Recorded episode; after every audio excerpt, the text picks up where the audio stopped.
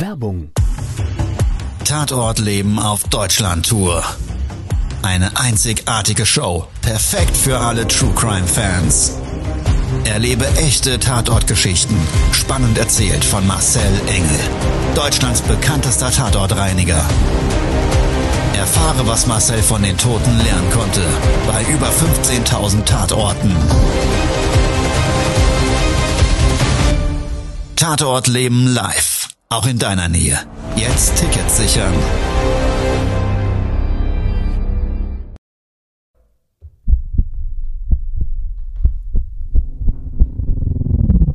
Todesursache.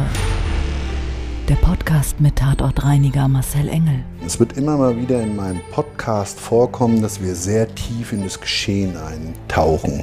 Ich werde offen darüber sprechen. Damit meine ich, dass Flüssigkeiten wie Blut als Element das kleinste Problem sein wird.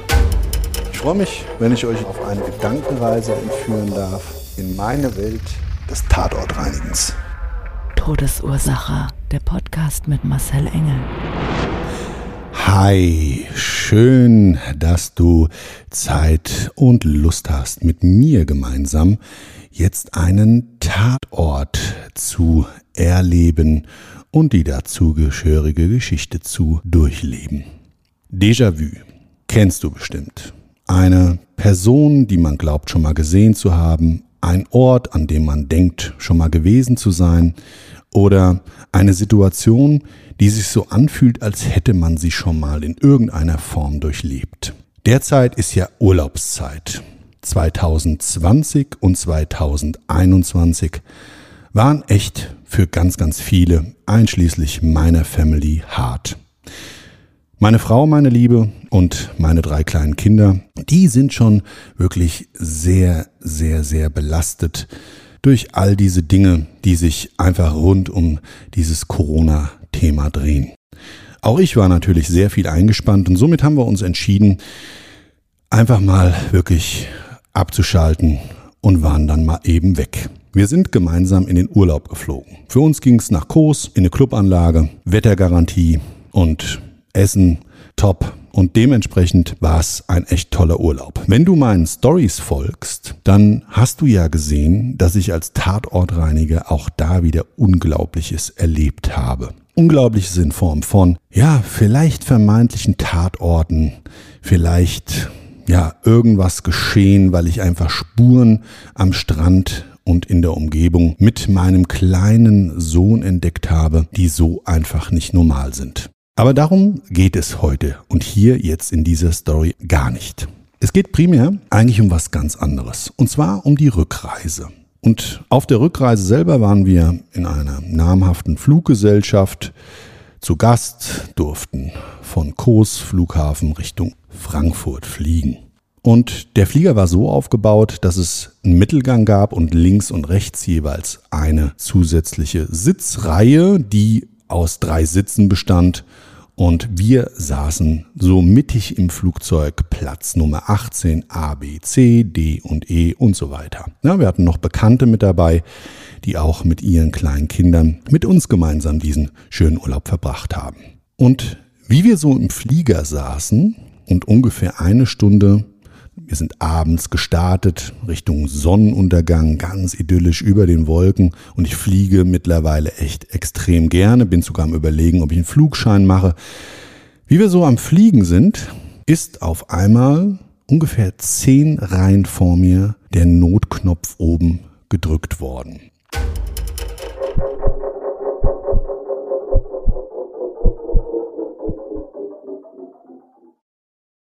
Es war eine Frau, die dort gesessen hatte und dieser Frau, der ging es nicht gut. Und diese Prozedere der Airlines sind eigentlich alle recht identisch. Es wird dann natürlich erstmal nach dem Fluggast geschaut, es wird gefragt, was haben sie denn für Probleme. Und wie ich dann im Nachgang erfahren habe, war der Frau schlecht. Sie hatte einen ganz, ganz beschissenen Kreislauf und sie hat sich so gefühlt, als würde sie jede Sekunde so wegtreten, als würde sie ohnmächtig werden. Übel war ihr auch noch und so weiter und so weiter. Und das kann natürlich im Grundsatz erstmal vielerlei Ursachen haben. Die Vorgehensweise ist dann im Regelfall, dass diese Person, der es schlecht geht, beobachtet wird und dann über den Bordfunk die Ansage an alle Passagiere gemacht wird, ob sich bei den Fluggästen vielleicht jemand befindet, ein Arzt oder jemand mit medizinischen Kenntnissen wie ein Rettungssanitäter oder oder der eben der Person auf einer professionelleren Ebene weiterhelfen kann. Also hatten die diesen Aufruf getätigt und es kam dann auch wirklich so aus ganz der vorderen Sitzreihe in meine Richtung jemand eben zu dieser Dame, um ihr zu helfen. Der hat sich dann daneben gesetzt und alle haben natürlich im Flugzeug geschaut. Die vorderen Reihen haben es nicht so ganz mitbekriegt vorher, aber spätestens nach dem Ausruf, ob sich ein Arzt an Bord befindet, war natürlich jedem klar, irgendjemand geht's hier in dem Flieger gerade dreckig. Und dann ist es natürlich auch so, jeder ist extrem interessiert. Ich selber muss dazu sagen, das hat nicht den Hintergrund der fehlenden Empathie, aber ich habe ja extrem viel ja, mit diesem Thema zu tun und im Urlaub liegen eben meine Lieben und meine Kinder, meine Frau, meine Freunde dann im Fokus und ich hatte nur mal kurz geschaut, aber habe das so für mich nicht weiter verfolgt. Und bin im Zuge aber dieses Hin und Her, dann ist der aufgestanden, der Arzt und so weiter, in so ein Kopfkino verfallen und habe mich an einen Tatort erinnert, bei dem ich persönlich zum Besteller der Dienstleistung wurde.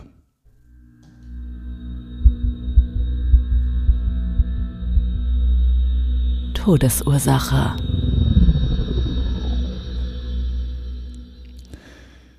Also, es ist ganz, ganz lange her. Und ich hatte mal einen Urlaub, wunderbar, alles schön, auf dem südamerikanischen Kontinent gemacht. Und auch der schöne Urlaub war sehr lange, war leider irgendwann vorbei. Und es ging eben zurück nach Deutschland auf diesen Interkontinentalflug. Und dieser Flieger damals, der war viel, viel größer. Und dieser Flieger, der war auch knallvoll randvoll besetzt mit Passagieren auf dem Rückflug und nicht alle von denen wiederum waren aber Urlaubstouristen. So, und dann kam dann genau eben dieses Thema des Déjà-vus. Es hat nämlich zu dem Zeitpunkt ungefähr zehn Reihen hinter mir. Wir saßen damals im Mittelgang und dieser Flieger war anders aufgebaut. Der hatte also links und rechts jeweils Sitze und einen sogenannten Mittelgang mit nochmal zusätzlichen vier Sitzen. Nach hinten durchgestaffelt in unterschiedlichen Klassen. Und wir sind hinten in der Klapperklasse geflogen. Für mehr hat's nicht gereicht. Macht ja aber nichts. Hab mir immer so den Wahlspruch damals und auch heute noch vorgenommen.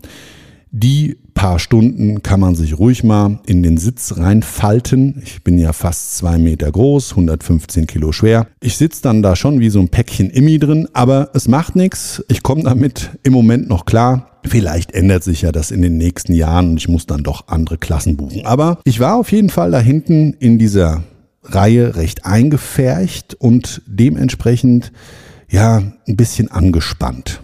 Habe dann mitbekommen, dass jemand diesen Notknopf gedrückt hat. Also für einen medizinischen Zwischenfall hat er jemanden gerufen. Der saß, wenn man in Flugzeug Richtung des Cockpits guckt, ganz hinten auf der rechten Seite und zwar direkt hinter den WCs. Dann ist es ja so, da kommen ja diese WCs, im Mittelgang waren dann auch noch WCs, auf der anderen Seite auch noch und dahinter sind ja dann immer diese Jellies, also die, die Küchen. So, und dann, ja, habe ich damals mein Köpfchen nach hinten gestreckt und habe gesehen, oh, dem Mann, dem geht's irgendwie nicht gut. Der hatte sich dann erstmal, aber nachdem die Stewardess da war, weiter auf seinen Platz sitzend, irgendwie beruhigt, hat dann so, so eine Tüte genommen, hatten die rein an ein- und ausgeatmet. Ich dachte erst, das war die, das war die Kotztüte. Er muss sich vielleicht übergeben, aber das war wohl zu diesem Zeitpunkt gar nicht der Fall. Und damals war es so, war ich schon ein bisschen mehr interessiert an diesem Fall. Wie gesagt, es war eine lange Flugzeit, es war eh nichts zu tun und nicht, dass ich jetzt irgendwie geiern wollte, aber es war einfach ein Interesse da. Weil ich mir auch so dachte, hm, Südamerika, dem Mann geht's nicht gut. Das wird doch nicht eventuell so ein Buddypacker sein und jetzt geht's da irgendwie bei dem rund und ich weiß, ja, es ist ein bisschen schon wieder klischeehaft. Aber was willst du machen? Da hast du halt Kopfkino, da denkst du halt drüber nach das schließt mich nicht aus von vielen anderen Menschen. Ich weiß nicht, ob es dir auch manchmal so geht. Also diesen Ansatz hatte ich deswegen, weil wir eben in einem südamerikanischen Land waren, was eben auch gerade durch die Drogenkartelle und dieses ganze Drogenmilieu extrem bekannt ist. Also ich Kopfkino und hatte dann aber, nachdem wir ungefähr wieder so circa eine Stunde weiter geflogen sind, eigentlich gar nicht mehr großartig an den Mann gedacht.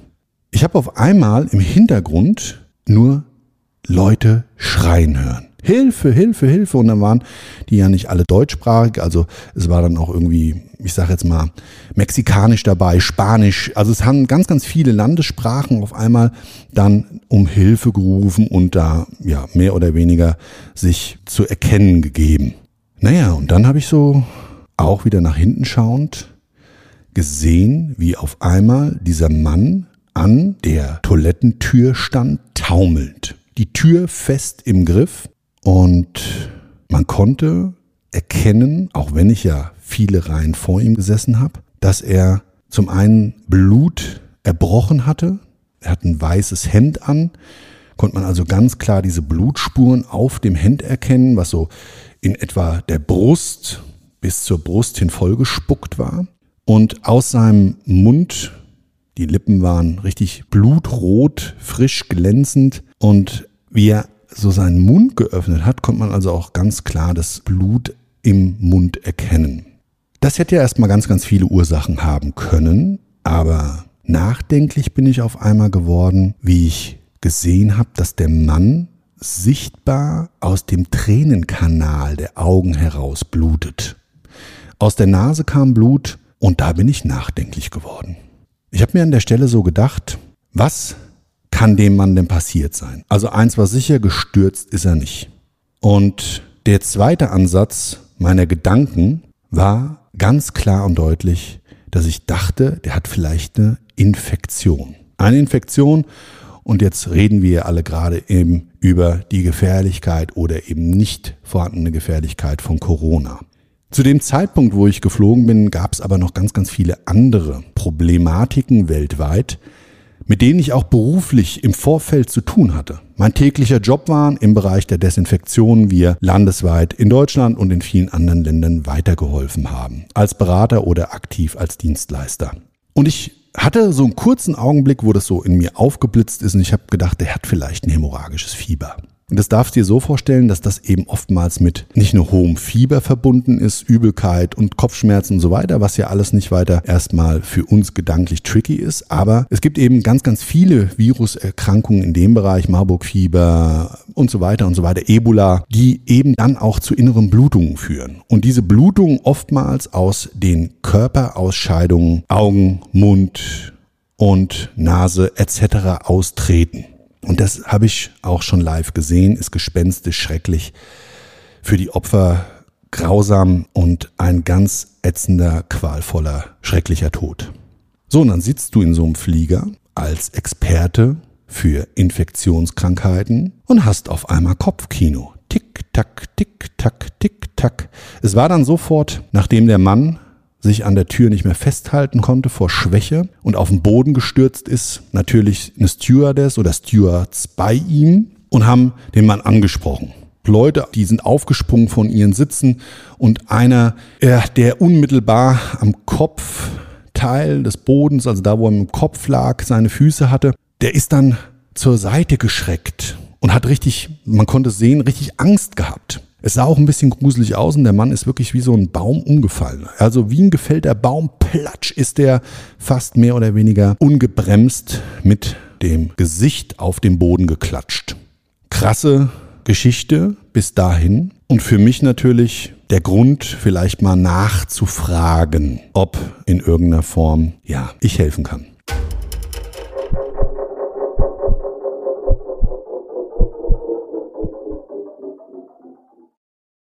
Ausgerufen wurde ein Arzt. Gedacht habe ich mir, naja, ist klar, ein Tatortreiniger wird nie ausgerufen. Ja, hallo, ist hier vielleicht ein Tatortreiniger an Bord? Das wird es nie geben, für was auch. Aber jetzt mal Spaß beiseite. Ich habe mir echt gedacht, oh, oh, oh, das ist jetzt ein echtes Problem. Wenn der Mann eine Infektionskrankheit hat und es gerade ja in diesen Bereichen viele hochinfektiöse, hochpathogene Infektionen gibt, die also wirklich gefährlich sein können. Ich habe gesagt, wie gehst du damit jetzt um? Ich habe das dann aber versucht zu verdrängen und bin wieder für mich so im Storytelling und in den Gedanken eigentlich so zurückgekehrt und habe mir gedacht, jetzt bitte, du brauchst hier mal keine innere Panik kriegen. Alles gut, der Mann ist vielleicht einfach nur an irgendwas anderem erkrankt oder vielleicht doch tatsächlich vom Drogenkartell bestellter Bodypacker. Der habe ich gar nicht erklärt, wenn du es nicht kennst. Das sind Menschen, die für Geld, für diese Drogenkartelle, ja, in irgendwie Gummihandschuhe oder Gummikapseln eingepackte Drogen, so in, ja, ich sag jetzt mal ein bisschen kleiner wie ein Frühstücksei groß, schlucken und praktisch der Drogentransporteur, der lebende, lebendige Drogentransporteur über den Verdauungstrakt für die darstellt. Und da hört man ja immer mal wieder, ich habe es schon mal auch tatsächlich an einem Flughafen gehabt, bei dem eben jemand durch so ein Bodypacking dann dieses Package im Magen geplatzt ist. Die schlucken also ganz, ganz viele, ein Kilo, keine Ahnung, was da so alles in den Körper reingeht. Aber da ist eins geplatzt und dann hat er sich übergeben, vermeintliche Überdosis gekriegt. Ob derjenige gestorben ist damals daran, das weiß ich nicht. Aber da war es so in diesem Fall, diese Erfahrungswerte stammten eben aus bereits von mir bekannten Tatortreinigungen in Flugzeugen weil derjenige sich dann übergeben hat. Also ich wieder in diesem Kopfkino gefangen zurück zu diesem Bodypacking und meine Erklärung dazu. Was ich damals nicht wusste, wie Flugzeuge gebaut sind und dass es immer so ein Crew Restroom gibt. Gerade bei so Langflügen sind ja auch mehrere Stewards und Stewardessen an Bord. Und da ist es eben nicht ungewöhnlich, dass es einen Raum gibt für die bei solchen Flügen, wo die sich ausruhen können. Ja? Und gerade da gibt's ja auch so eine Nachtruhe, da wird ja das Licht runtergefahren. Das kennst du bestimmt, wenn du schon mal ja, über den Atlantik geflogen bist. So, aber es war dann auch so, dass sich da eine Situation ergeben hat, über die ich genau mit dem Wissen, dem heutigen des Crew Restrooms, mir keine Gedanken machen konnte, weil dieser Mann ist auf diesem Boden verstorben der war tot. Die haben den aufgerichtet und haben dann festgestellt, dass er also verstorben ist. Ganz, ganz krasse Nummer, weil das Flugzeug war voll, knallvoll. Also jeder Sitzplatz war ausgebucht. Und dann war es so, dass also diese Sitzreihe, das Außen, diese Außensitzreihe auch drei Sitze hatte. Und der hatte den Sitzplatz zum Gang hin, eben direkt hinter diesen Toiletten. Ja, und dann musste der ja auch irgendwie wieder irgendwo hin. Und man hat sich damals dafür entschieden, dass man ihn nicht zum Beispiel da hinten in die Jelly legt, also in diese Küche und da was über ihn drüber leckt, sondern man hat ihn in diese Sitzreihe gelegt. Warum, wieso, weshalb, ob das den Statuten entsprochen hat und warum diese Person, ich habe es ja eben erzählt, nicht in diesen Crew-Restroom abgelegt wurde, das weiß ich nicht. Der ist auch manchmal übrigens im Unterdeck. Das heißt, die haben eine extra Tür neben einer Toilette und dann geht's da ganz, ganz, ganz steile Stufen nach unten oder aber bei anderen Maschinen und anderen Flugzeugmodellen geht's dann nach oben. Also jeder, der aus der Luftfahrt kommt und jeder, der dann die Flugzeugmuster kennt, die passenden Berufszweige wissen, was ich meine. Und ich konnte das hoffentlich für alle anderen soweit ganz gut erklären. Also das hat man auf jeden Fall nicht gemacht. Warum, wieso, weshalb, I don't know. Man hat den Leichnam dort hingelegt und hat den abgedeckt.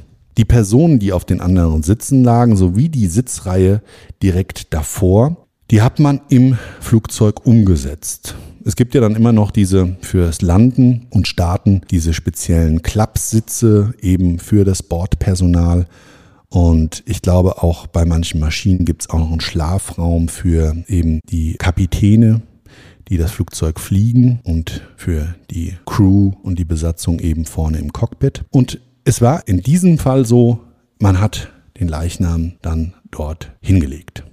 Und da kann ich dir nur sagen, das ist echt ein ganz krasses Gefühl. Also die Wahrscheinlichkeit im Übrigen, dass man ein solches Erlebnis hat, ist sehr, sehr, sehr gering. Es gibt ganz, ganz viele Statistiken von vielen Airlines, die natürlich nicht unbedingt mit medizinischen Zwischenfällen da glänzen wollen. Trotz alledem werden die veröffentlicht. Ich habe mir da mal ein paar Sachen durchgelesen und würde das einfach mal abkürzen. Die Zahlenwerte sind unterschiedlich Aber dass man einen medizinischen Notfall mitbekommt, der ist in einer gewissen prozentualen Chance. Wenn du viel fliegst, kannst du sowas ohne weiteres mal erleben. Muss dann aber auch natürlich bei einem großen Flugzeug im richtigen Abteil sitzen, sonst wirst du sowas nicht mitbekommen, außer vielleicht den Aufruf, dass ein Arzt nachgefragt wird oder jemand, der medizinische Hilfe leisten kann. Dass jemand in einem Flugzeug verstirbt, die Wahrscheinlichkeit ist schon mal noch viel, viel, viel geringer. Dass dieser dann aus seinen Körperöffnungen herausblutet, sind, glaube ich, Vorfälle, die extrem, nee, wirklich, ich sag's mal anders, wie ein Blitzschlag sind. Also ich glaube, ich würde es mal so statistisch jetzt einfach in den Raum stellen. Die Wahrscheinlichkeit dessen ist wahrscheinlich genauso hoch, als würdest du einen Blitzschlag erleiden.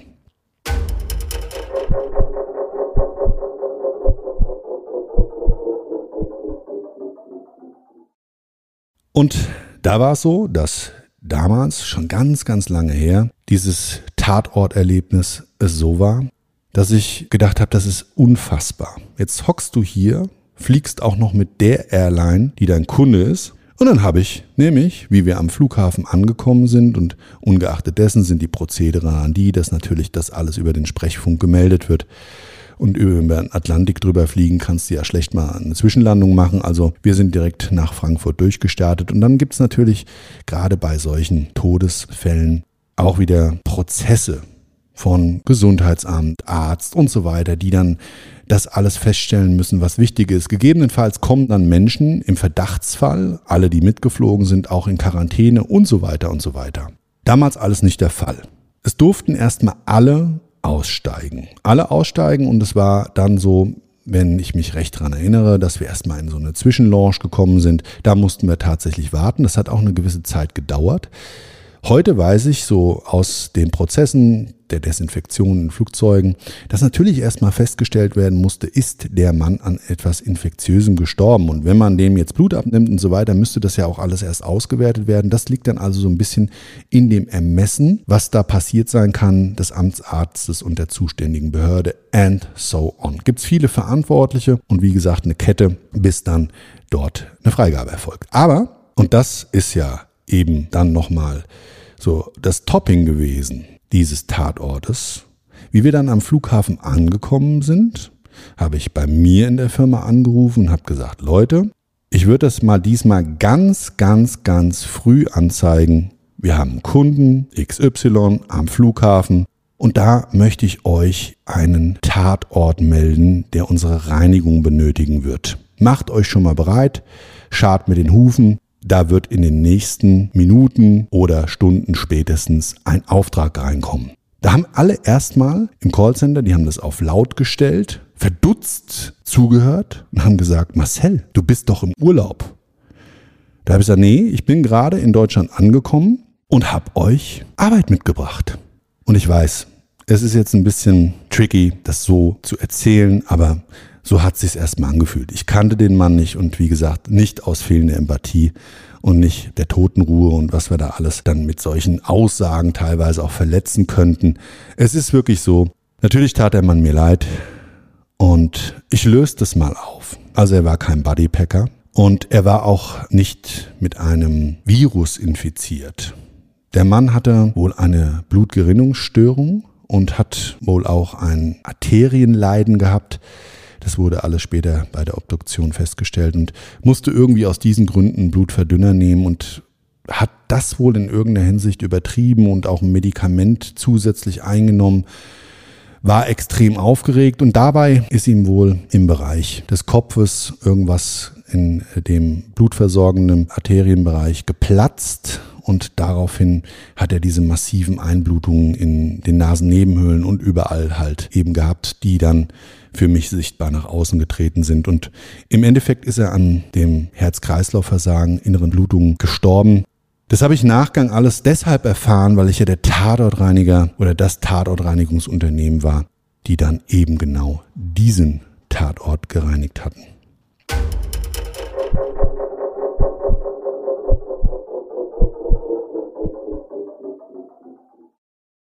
Ja, und jetzt saß ich da, und jetzt springe ich mal zurück, auf der Rückreise mit meinen Kindern, meinen Freunden, meiner lieben Frau. aus unserem wirklich wunder, wunderschönen Familienurlaub, dem sehr erholsamen, und war in diesem Déjà-vu und habe mir gedacht, ach du meine Güte, jetzt sitzt du hier, der Frau geht's schlecht. Das kann doch jetzt nicht wahr sein, dass das vielleicht gerade nochmal passiert. An der Stelle auch da die Auflösung. Es ist dann so gewesen, wir sind gelandet. Es kam dann erstmal ärztliche Versorgung. Es mussten alle sitzen bleiben an ihren Plätzen. Dann hat man erstmal geschaut, wie schlecht, in welcher Klassifizierung, welche Einstufung geht's dieser Frau gerade und hat daraufhin dann entschieden, dass man sie erstmal in dieser Sitzreihe versorgt, aber die anderen Gäste geordnet aussteigen dürfen. Wir sind dann an ihr vorbeigelaufen. Sie lag da und sah ganz okay aus, was das anbelangt hat. Wie wir rausgegangen sind, da geht's dann ja über so einen Finger, der zumindest im Frankfurter Flughafen angelegt wird an die Eingangstür. Da gibt's ja keine Treppen, die man runterlaufen muss, die an so einen Fahrwagen oder irgendwas, so ein, kennst du wahrscheinlich auch, sondern in, in Frankfurter Flughafen ist es ja wirklich so, dass dann so ein Finger angelegt wird an die Flugzeugaußenhaut und das ist dann so ein Gang, den du da langlaufen kannst und dann gerade wenn du aus dem Flugzeug rauskommst und beispielsweise im Winter reist, hast du vielleicht selber schon gehabt, dann wird's da drin ziemlich kühl und man hat gleich mal die Luft der Heimat in der Nase.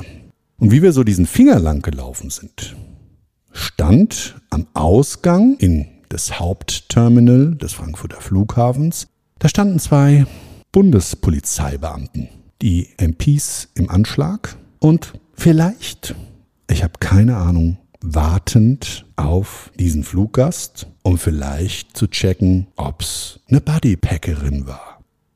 Wie auch immer, das habe ich im Nachgang nicht mehr erfahren. Aber das war so mein auch mal wieder ungewöhnliches Tatorterlebnis mit einem persönlichen Déjà-vu, an dem ich dich teilhaben lassen wollte. Ja, ich hoffe, dir persönlich hat die Geschichte ein bisschen gefallen.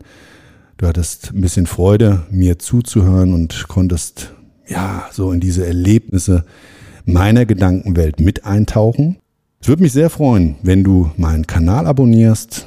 Geh doch auch gerne, wenn du mal Bilder dazu haben möchtest, auf TikTok, Instagram, Facebook, YouTube. Überall dort findest du mich unter Marcel Engel oder der Tatortreiniger. Ich habe im Übrigen ein Buch geschrieben, die sieben Prinzipien des Tatortreinigers mit sieben extrem spannenden Tatorten aus den letzten 27 Jahren und dazugehörigen ja, Mindset, das glaube ich unser Leben in Hinsicht und Hinblick auf diese Tatorte mit Spiegelung auf unser eigenes Leben wirklich optimieren kann. Mir hat's in den ganzen Jahren geholfen. Vielleicht hast du Bock drauf, dann kauf dir sehr gerne das Buch. Du kannst es im Moment überall in den gängigen Portalen Amazon und Co. erwerben.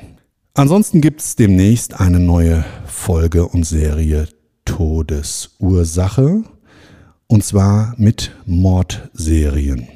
Also Tatorten, bei denen Morde als solches Geschehenes stattgefunden haben und die ich nicht nur visuell gereinigt habe, sondern auch in den Geschichten und den Geschehnissen und den Warums begleiten durfte, musste, wie auch immer man das sehen möchte.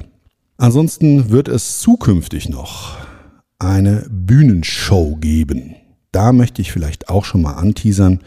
Die kommt im Frühjahr 2022 und wann, wie und wo wirst du über meine Social-Media-Kanäle erfahren.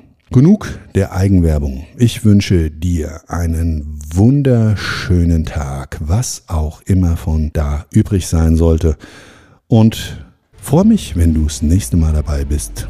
Bis dann. Ciao. Dein Marcel. Das war's schon mit der neuen Folge von Todesursache, der Podcast mit Marcel Engel, Kopf einer eigenen Spezialreinheit und Tatortreiniger bei mehr als 12.000 Orten auf der ganzen Welt. Was kann Marcel für dich bereinigen? Jederzeit. Weltweit. Melde dich oder klick dich einfach mal durch auf marcelengel.com. Empathisch, tiefgründig, ehrlich. Todesursache lässt dich garantiert nicht kalt. Seid dabei. Ich freue mich. Abonniere die Staffel und du kommst für keine Folge zu spät.